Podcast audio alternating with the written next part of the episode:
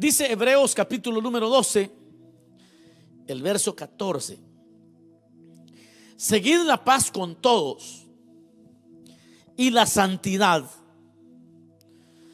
sin la cual nadie verá al Señor. Lo voy a, lo voy a repetir. Seguid la paz con todos y la santidad sin la cual nadie verá al Señor. Tenga la bondad de sentarse allí en su casa. Y, este día vamos a, vamos a meditar brevemente, brevemente en cómo, cómo seguir la paz. Lo de la santidad lo vamos a dejar para una, una segunda entrega, pero vamos a pensar hoy en cómo, cómo seguir la paz. Porque es uno de los temas que Aquí aparecen como una demanda que Dios hace, sin embargo, no, no es muy enseñado, no es un tema que se enseñe a, menudo. Eh, ¿Qué es? Y quizás esto nos va a, mantener ocupados este día, y es eh, qué es lo que inspiró eh, esta orden, o más bien aquel que inspiró esta orden, porque es una orden, eh, tiene mucho que decirnos de cómo se sigue la paz. El Señor es al final el que inspira las escrituras o la inspiró. Entonces Él es el único que nos puede demostrar o enseñar cómo es que se sigue la paz. Seguir la paz, aquí lo encontramos como un tema que no es opcional. Ahora, dentro de todas las metas que los que las personas nos hacemos o nos forjamos cada año o en la vida, realmente dentro de todas las metas, nunca yo he escuchado, yo no sé usted, pero yo nunca he escuchado a alguien que diga, bueno, el 2021 voy a seguir la paz. No sé si alguna vez alguien ha hecho una resolución de esa naturaleza. Quizás nos cueste pensarlo de esta manera, pero todavía yo no conozco a alguien que haya dicho alguna vez, mi meta, mi meta, me voy a forjar una meta para el siguiente año, eh, o, que por lo menos se contemple la idea, la idea remota de que el próximo año voy a estar en paz con todos. El próximo año voy a estar en paz con todos.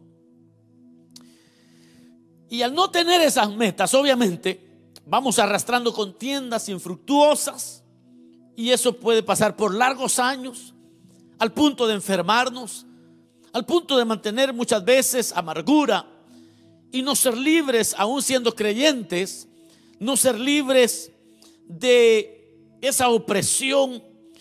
Yo no sé si usted conoce, pero yo, yo sé de personas que no pueden ir a un lugar porque en ese lugar está aquella persona que les causó un daño.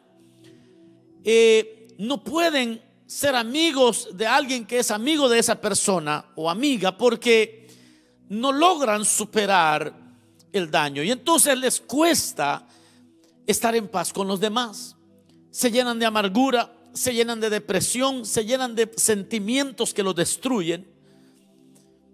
Y todo esto por no saber seguir la paz.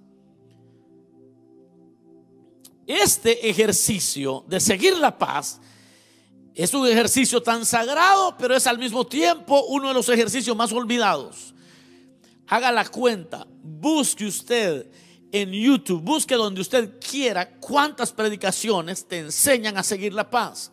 ¿Cuántas veces has oído o has escuchado alguna predicación que te nutra para o te inspire para seguir la paz? Y de todos los esfuerzos que alguien pueda hacer, de todos los esfuerzos que alguien pueda hacer, este, este esfuerzo, de lo que habla Hebreos, de seguir la paz con todos, este es el esfuerzo más grande que como creyente usted va a poder hacer en su vida cristiana. La concepción que se tiene acerca de la paz, de este tema de la paz, casi siempre y curiosamente tiene que ver muchas veces con un estado de ánimo y no con, como algo que sea producto de la voluntad. Lo voy a repetir la concepción que se tiene eh, acerca de la paz es casi siempre un estado de ánimo. Y no, no lo vemos como un producto de la voluntad humana. Como que si cuando se piensa en la paz, se piensa en la quietud del agua, en el silencio del campo, como que se piensa en términos de un estado emocional. Pero en la Biblia tal cosa no aparece. De hecho, en la Biblia lo que aparece es a un Jesucristo durmiendo en el cabezal de una embarcación que está siendo azotada en una historia, usted tal vez en el Nuevo Testamento la puede encontrar, que está siendo azotada por una tormenta que amenaza quitarles hasta la vida a los tripulantes de aquella embarcación. Y dice la Biblia que llegaron a despertar a Jesús. Le dijeron, Señor, despierta que perecemos. Y tú a ti ni te, ni da cuidado que perecemos. ¿Cómo es posible que alguien pueda estar en paz en medio de la tormenta. ¿Por qué le hago mención de esto? Porque la gran mayoría de creyentes realmente no concibe el concepto de la paz y la verdad de la paz, no la relaciona de esa manera, sino que la mayoría de las personas lo que queremos es estar en paz, significa quietos, tranquilos, queremos estar sin ningún eh, ruido de repente. No lo vemos como un producto de la voluntad, pero no es esa la enseñanza bíblica. En la Biblia, la paz, de acuerdo a la enseñanza pura de las escrituras, la paz es producto aquí de la voluntad nuestra. Muy distinto a lo que, a, la idea que muchas personas pueden tener. Y aquí en Hebreos, el libro de Hebreos nos habla de una acción, nos habla no de un estado de ánimo, nos habla de algo que es imperativo. El verbo mismo de seguir está en, imperativo, es imperativo, seguir la paz. No es como que tenemos opción. Seguir la paz y no solamente dice con los que queremos nosotros, dice con todos, hay que seguirla con todos. Y esto ha sido extremadamente difícil comprender todo este mensaje de seguir la paz. Porque realmente si pensamos en la época que hoy estamos viviendo, donde la gran mayoría de personas eh, celebran la Navidad y ponen un arbolito, ponen luces, decoran sus casas. Y yo no sé de qué cultura evangélica venga usted, pero hay, hay, dentro del cuerpo de Cristo hay una variedad de cómo, cómo cada quien lo mira. Pero realmente yo he llegado a la conclusión que es, es, un poco fácil, es fácil poner luces. Y es fácil recibir eh, los bonos navideños y es fácil eh, recibir el holiday, ¿verdad? Eh, de la Navidad, el tiempo este de una semana libre. Los estudiantes de repente tienen un par de semanas libres y cosas por el estilo.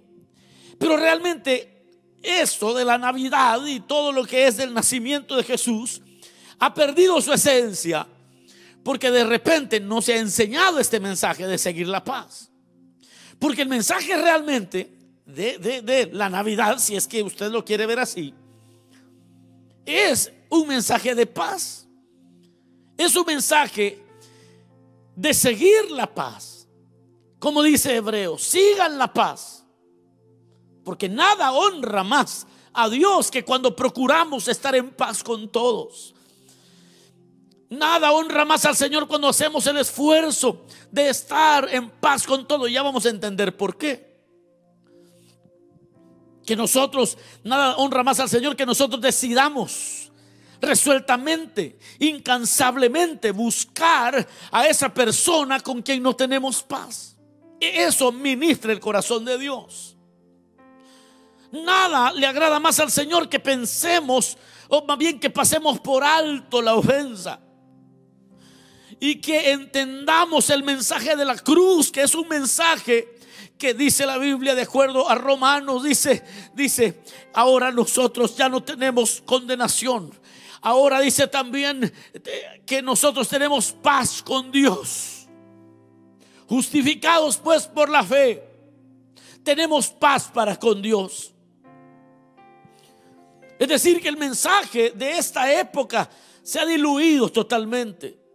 Y por eso me tomé el tiempo de hacer énfasis en las cosas importantes de ese mensaje de la paz. Ahora, ¿por qué es que Dios nos, nos manda? Porque como dije, no es una opción, Él dice, seguir la paz. Ustedes no van a ver a Dios, dice, si no siguen la paz. Claro, Jesús habló en el Sermón del Monte que bienaventurados los pacificadores. El mismo nombre que Isaías dice, un niño nos es nacido, hijo, os es dado. Y el principado sobre su hombro. Y su nombre, y empieza a dar cuál es su nombre. Pero dentro de ello dice que Él es príncipe de paz.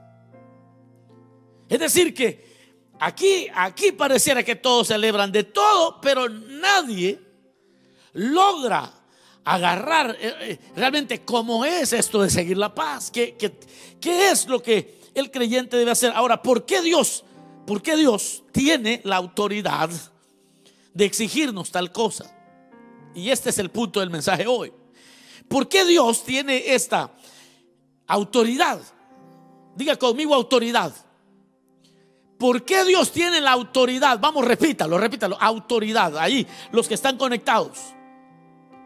¿Por qué Dios tiene la autoridad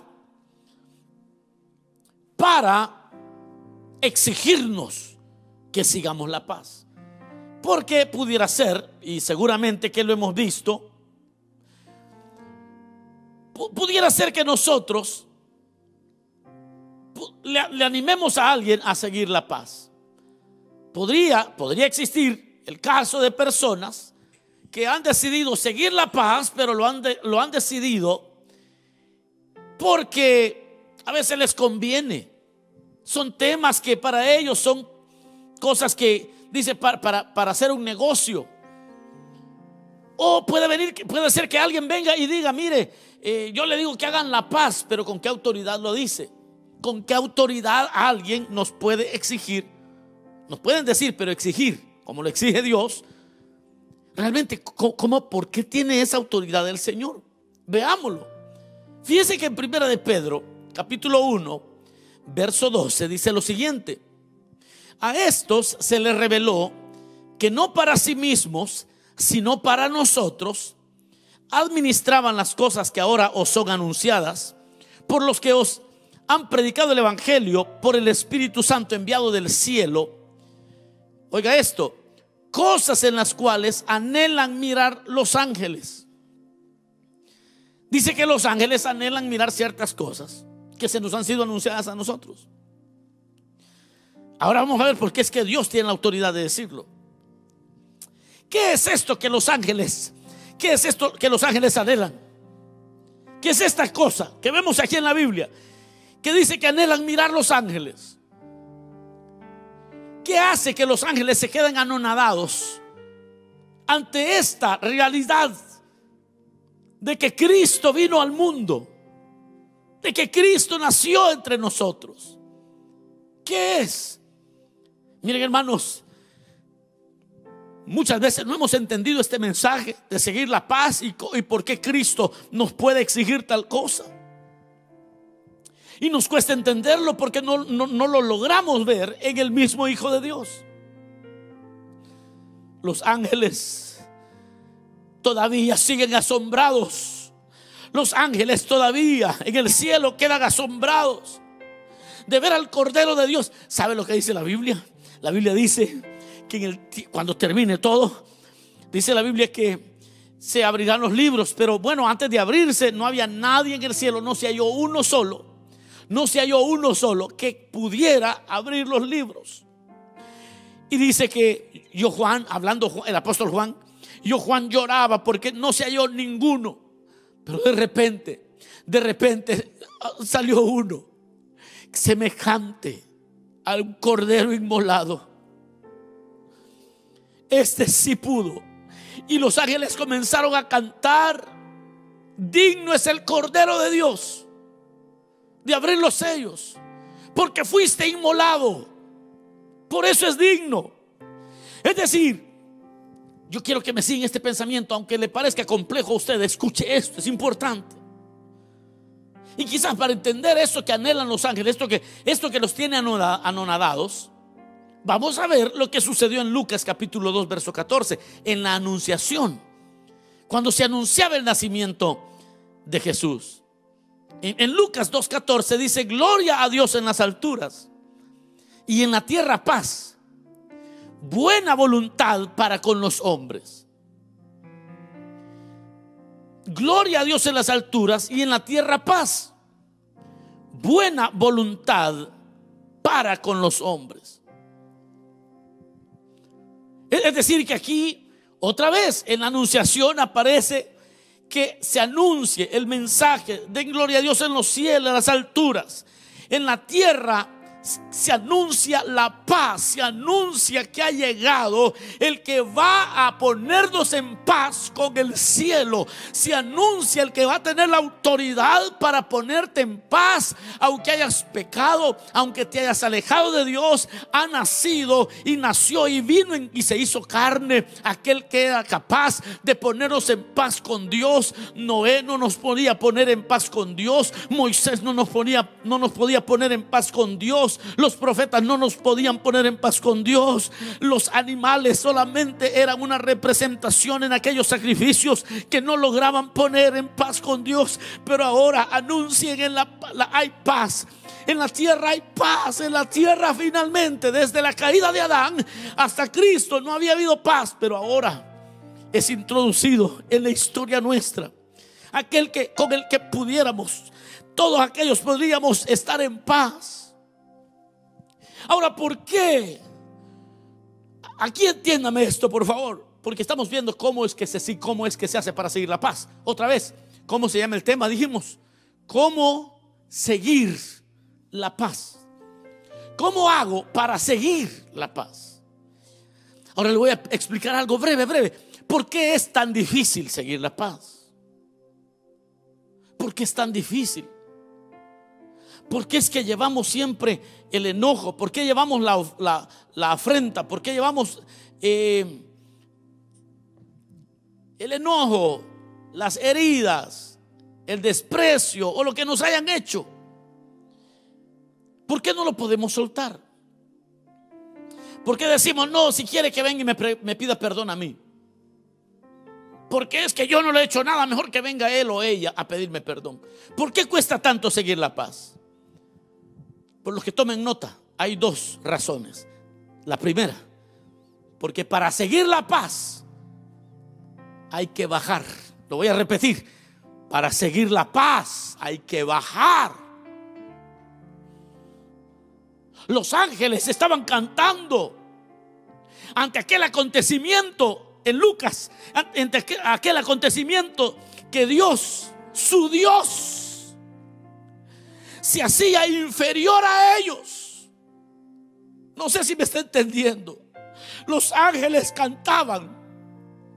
Los ángeles en el capítulo eh, de Lucas, en el primer capítulo, están cantando, están cantando porque el Dios que los había creado a ellos, el Dios que había hecho a los ángeles, los había creado ahora ese Dios estaba, se estaba haciendo inferior a ellos. Ustedes no entienden esto. ¿Por qué cantaban los ángeles? ¿Qué es lo que, qué, los tenía tan anonadados? ¿Qué le parece?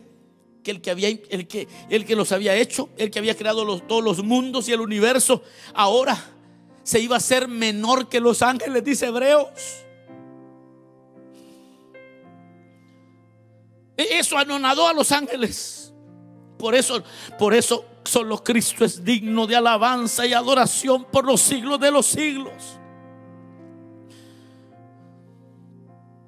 ¿Sabían ustedes que los ángeles, los arcángeles, los querubines, los serafines, cuando Cristo estaba en la cruz quisieron ayudarle y servirle y Cristo rehusó?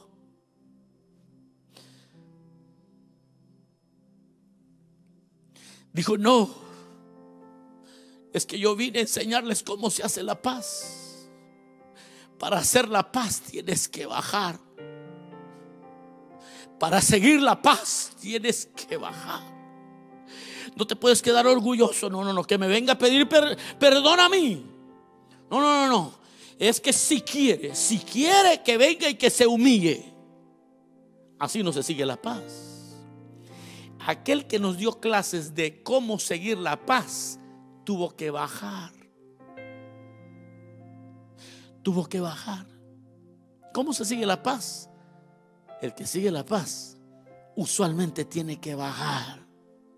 Tiene que bajar su orgullo. Tiene que bajar, tiene que pasar por alto la ofensa. El que sigue la paz tiene que bajar. ¿Cómo que los ángeles no iban a cantar? Gloria a Dios en los cielos y en la tierra paz y buena voluntad a los hombres. Claro, los ángeles cantaban, claro, aquel a quien ellos conocían en su gloria, en aquella gloria majestuosa, se había en ese momento estaba naciendo en un pesebre y se estaba convirtiendo en siervo de pecadores.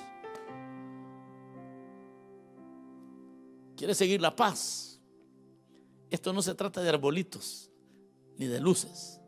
Se trata que Recordemos que hubo alguien que para estar en paz y para hacer la paz y para que nosotros pudiéramos estar en paz con el cielo, tuvo que bajar. Y no bajó poquito, porque la Biblia dice que se hizo hombre y, y eso ya era muy bajo. Y siendo hombre se hizo siervo. Usted no puede arreglar esos problemas que tiene con ese orgullo petulante que se maneja, hombre con esa cara de limón que se maneja. No, señora. ¿Y quién es usted para estar tan encaramada en su, en su ofensa? Es que me ofendieron. La paz no se sigue así. Los ángeles cantaban porque el Dios creador ahora estaba a merced de sus criaturas. para hacer la paz, para seguir la paz. A veces, aunque no tiene razón la persona, tu acusador, muchas veces hay que quedar a merced de ellos, que ellos piensan que han ganado. Pero la Biblia dice, sin, sin seguir la paz no podrás ver al Señor. Para seguir la paz hay que bajar. Los ángeles cantaban Anúncienle que hay paz en la tierra y hay voluntad para los hombres, hay buena voluntad para los hombres. El Dios de la vida muriendo por gente que no lo merecía y los ángeles viendo aquello. Por eso Cristo es el único digno. Porque siendo Dios entró a este mundo como un hombre varón de dolores, experimentado en quebranto, Él sabe cómo bajarse para poder llevarnos a, tener paz con el cielo. Todo lo hizo por ponernos en paz con Dios. Para eso, para ponernos con paz, en paz con Dios. Él vino a buscar la paz. Ojalá que esté poniendo atención. Muchos pleitos, hombre. Muchos creyentes empleitados y, no se contenta, se pasan enojados la semana entera. Habla, ya los viste, Señor. Pasan enojados hasta un mes. Hasta se cambian de iglesia, de iglesia los muy ingratos. Ay, pero tienen las luces de Navidad. Si esto es la Navidad, es puro comercio. Si usted la va a celebrar, comience humillándose como se humilló el mismo Dios para venir a hacer la paz con los hombres. ¿Quiere saber de qué se trata la Navidad? Se trata de humillación.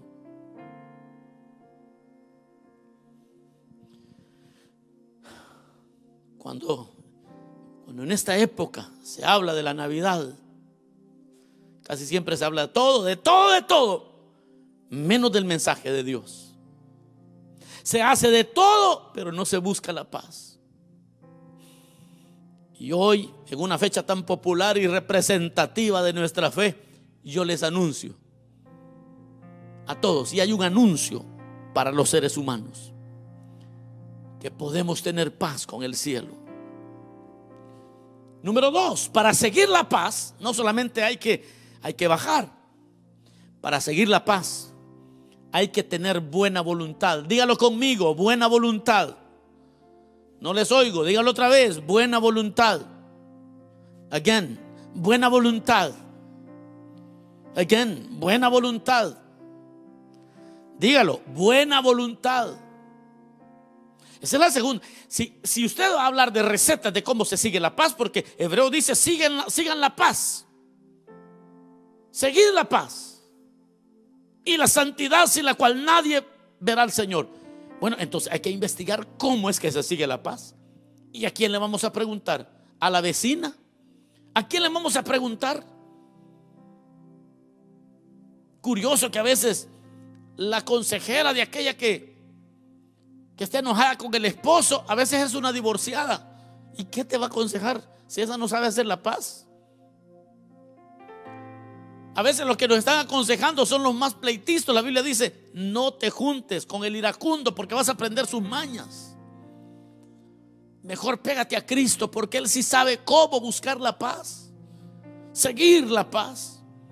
Para seguir la paz hay que tener buena voluntad. Eso es lo que dice Lucas. Que cuando Cristo vino a la tierra, dice, anúncienle a los hombres que hay paz en la tierra y también hay buena voluntad a los hombres. Ahora, Dios tiene buena voluntad para contigo. Ese es el anuncio, que Dios tiene buena voluntad para contigo. Que Dios tiene buena voluntad para mí. Que Dios tiene buena voluntad para ti. Buena voluntad no es otra cosa que esta, esta longanimidad de Dios, esta largura de ánimo que Dios tiene. Esa gente les anuncio la buena voluntad que Dios tiene para ustedes. Ustedes que quizás han estado hasta maldiciendo a Dios y Dios no los ha maldecido a cambio, sino que Dios tiene buena voluntad. Y aunque tú tengas mala voluntad contra Dios, Dios sigue teniendo buena voluntad y te sigue extendiendo su misericordia. Dios tiene voluntad hacia ti, buena voluntad. Ese es el mensaje al incrédulo. Usted que es incrédulo, usted que ha pecado gravemente contra el Altísimo, Él en cambio, no ha usado, no ha empleado todo su poder contra tu vida, sino que todavía sigue teniendo buena voluntad para ti. Ese es el anuncio, esa es la verdad. Así se sigue la paz el pecador, aquel que se siente quebrantado, aquel que se ha, roto la ley de Dios, aquel que tiene miedo a acercarse a Dios porque lo ha ofendido terriblemente y tiene miedo porque Dios lo puede rechazar, le tengo buenas noticias. Escuche esto, cobre aliento ahora. Dios tiene buena voluntad para contigo y tan buena voluntad que ha hecho un juramento y dijo Dios, no quiero la muerte del impío, sino que se torne el impío de su mal camino y que viva, dice el Señor. Eso es buena voluntad. Dios tiene buena voluntad aunque hayas pecado. Ese es el mensaje. Tiene tan buena voluntad que además dijo, venid luego y estemos a cuenta. Si vuestros pecados fueran como la grana, como la nieve, serán emblanquecidos. Si fueran rojos como el carmesí, vendrán a ser como blanca lana. Y quizás tú preguntes, Señor, ¿cómo sabré que tienes buena voluntad para conmigo? Entonces Dios te dirá, cuando dudes, mira el pesebre. Mira el pesebre. Mira qué tanta buena voluntad tengo con gente que no se lo merece. Tengo buena voluntad. ¿Acaso si no tuviera buena voluntad no hubiese descendido y dejado mi gloria para nacer entre los pobres? Date cuenta cuánto buena voluntad tiene hacia ti. Así buscó la paz con nosotros. Así nos enseña a buscar la paz para con otros. Y por esa razón Él nos manda, sigan la paz. Ustedes sigan la paz también. Seguid la paz. seguid la paz, seguid la paz. Como yo la seguí, tuve que descender y se necesita buena voluntad para con los hombres. Yo termino y digo, arréglese con su adversario. Arréglese con su adversario. Este es tiempo de llamar y buscar a esa persona, aunque lo rechacen a usted, hágalo. Insistamos para estar en paz con los demás, insistamos, amados hermanos, así como Dios insistió con nosotros, así como Dios insiste con nosotros por hacer la paz. Ah, cómo insistió Dios con nosotros. Y cómo nos estuvo, nos estuvo buscando y buscando y buscando para hacer la paz. Y ahora nos dice, sigan la paz. Seguir la paz. Vas a tener que dejar tu orgullo. Y vas a tener que arreglarte con los que estás mal. En otras palabras, Hebreos está diciendo, sigan la paz, así como yo la he buscado con ustedes. Y eso es como se busca y cómo se sigue la paz. Mis amados hermanos, necesitas tener buena voluntad, así como Cristo tuvo buena voluntad para con nosotros. Necesitas tener esa buena voluntad de decir, bueno, me ha ofendido, sí, pero yo también ofendí al Señor y el Señor nunca me golpeó de regreso. Hoy, quizás por primera vez vas a entender el sentido de una fiesta que casi nadie comprende. El niño que nació que vino y se introdujo en este mundo, encarnó ese Dios sobre el cual los ángeles cantaron y dijeron, esto es increíble. Se hizo menor que nosotros. Nosotros que lo hemos visto en toda su gloria y en todo su esplendor, se hizo hombre. Digno es el Cordero de Dios. Así te buscó para hacer paz contigo y así se hace para tener paz con los que te ofendieron. Vamos a orar, Señor, gracias. Gracias por esta palabra. Señor amado, tu palabra nunca regresa vacía. Ahora, Señor, los corazones están siendo transformados. Y muchos levantarán el teléfono y buscarán ponerse en paz con los que no tienen la paz. Señor, tu palabra es certera. Hay mucho dolor y mucha tristeza que se tiene que resolver de una vez y por todas. Gracias Señor por esta palabra. Enséñanos a honrarte como solo tú lo mereces, Señor. Amén.